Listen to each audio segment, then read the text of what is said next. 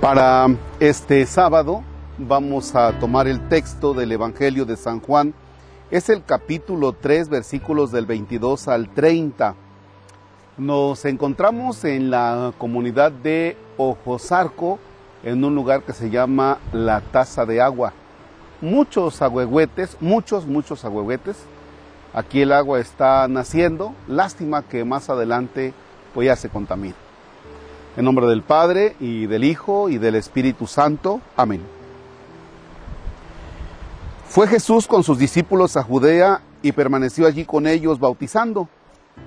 También Juan estaba bautizando en Enón, cerca de Salim, porque ahí había agua abundante. La gente acudía y se bautizaba, pues Juan no había sido encarcelado todavía. Surgió entonces una disputa entre algunos de los discípulos de Juan y unos judíos acerca de la purificación. Los discípulos fueron a decirle a Juan, mira maestro, aquel que estaba contigo en la otra orilla del Jordán y del que tú diste testimonio, está ahora bautizando y todos acuden a él. Contestó Juan, nadie puede apropiarse nada si no le ha sido dado del cielo. Ustedes mismos son testigos de que yo dije, yo no soy el Mesías, sino el que ha sido enviado delante de él. En una boda, el que tiene a la esposa es el esposo.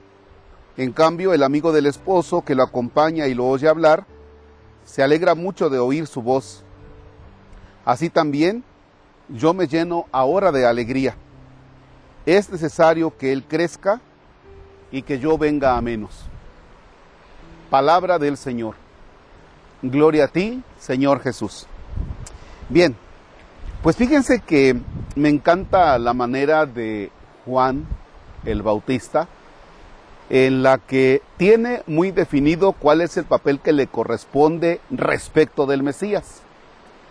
Concretamente, eh, Juan sabe que él ha sido enviado para preparar el camino del Señor, pero no es él el protagonista de lo que eh, viene a ser el mesianismo. Él, él, tiene muy en cuenta, muy en claro que él no es el Mesías, recordemos eso.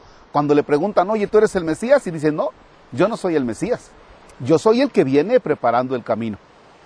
Y ahora resulta que dentro de sus discípulos van a echarle el chismillo y le dicen, oye, fíjate que aquel que, del que tú diste testimonio resulta que se está llevando nuestra clientela. Y es entonces cuando dice Juan, espérense tantito, espérense. Él es del que ustedes son testigos que yo di testimonio. Acuérdense, acuérdense de eso. Y me encanta lo siguiente cuando dice Juan Bautista, es necesario que Él crezca y que yo venga a menos. Algo que me encanta del personaje de San Juan Bautista es que no es un acomplejado y dice, no, pues claro, ya todos están yendo con él y a mí me dejan solo, o cosa por el estilo, ¿no? No, no es acomplejado.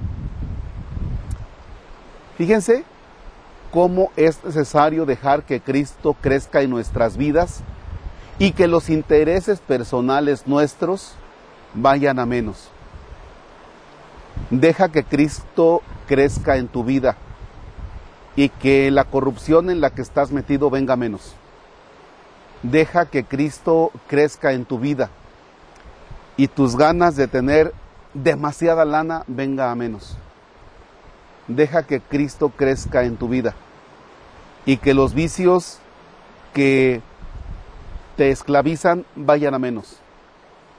Deja que Cristo crezca en tu vida de familia y que las divisiones y el rencor vaya a menos.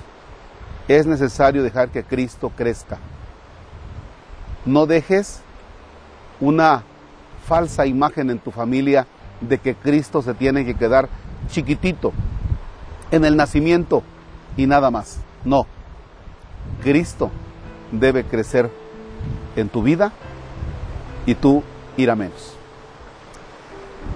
Padre nuestro que estás en el cielo, santificado sea tu nombre, venga a nosotros tu reino, hágase tu voluntad en la tierra como en el cielo.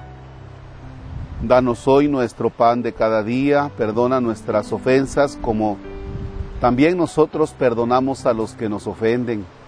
No nos dejes caer en tentación y líbranos del mal. Señor esté con ustedes. La bendición de Dios Todopoderoso, Padre, Hijo y Espíritu Santo desciende y permanezca para siempre. Amén. Excelente jornada.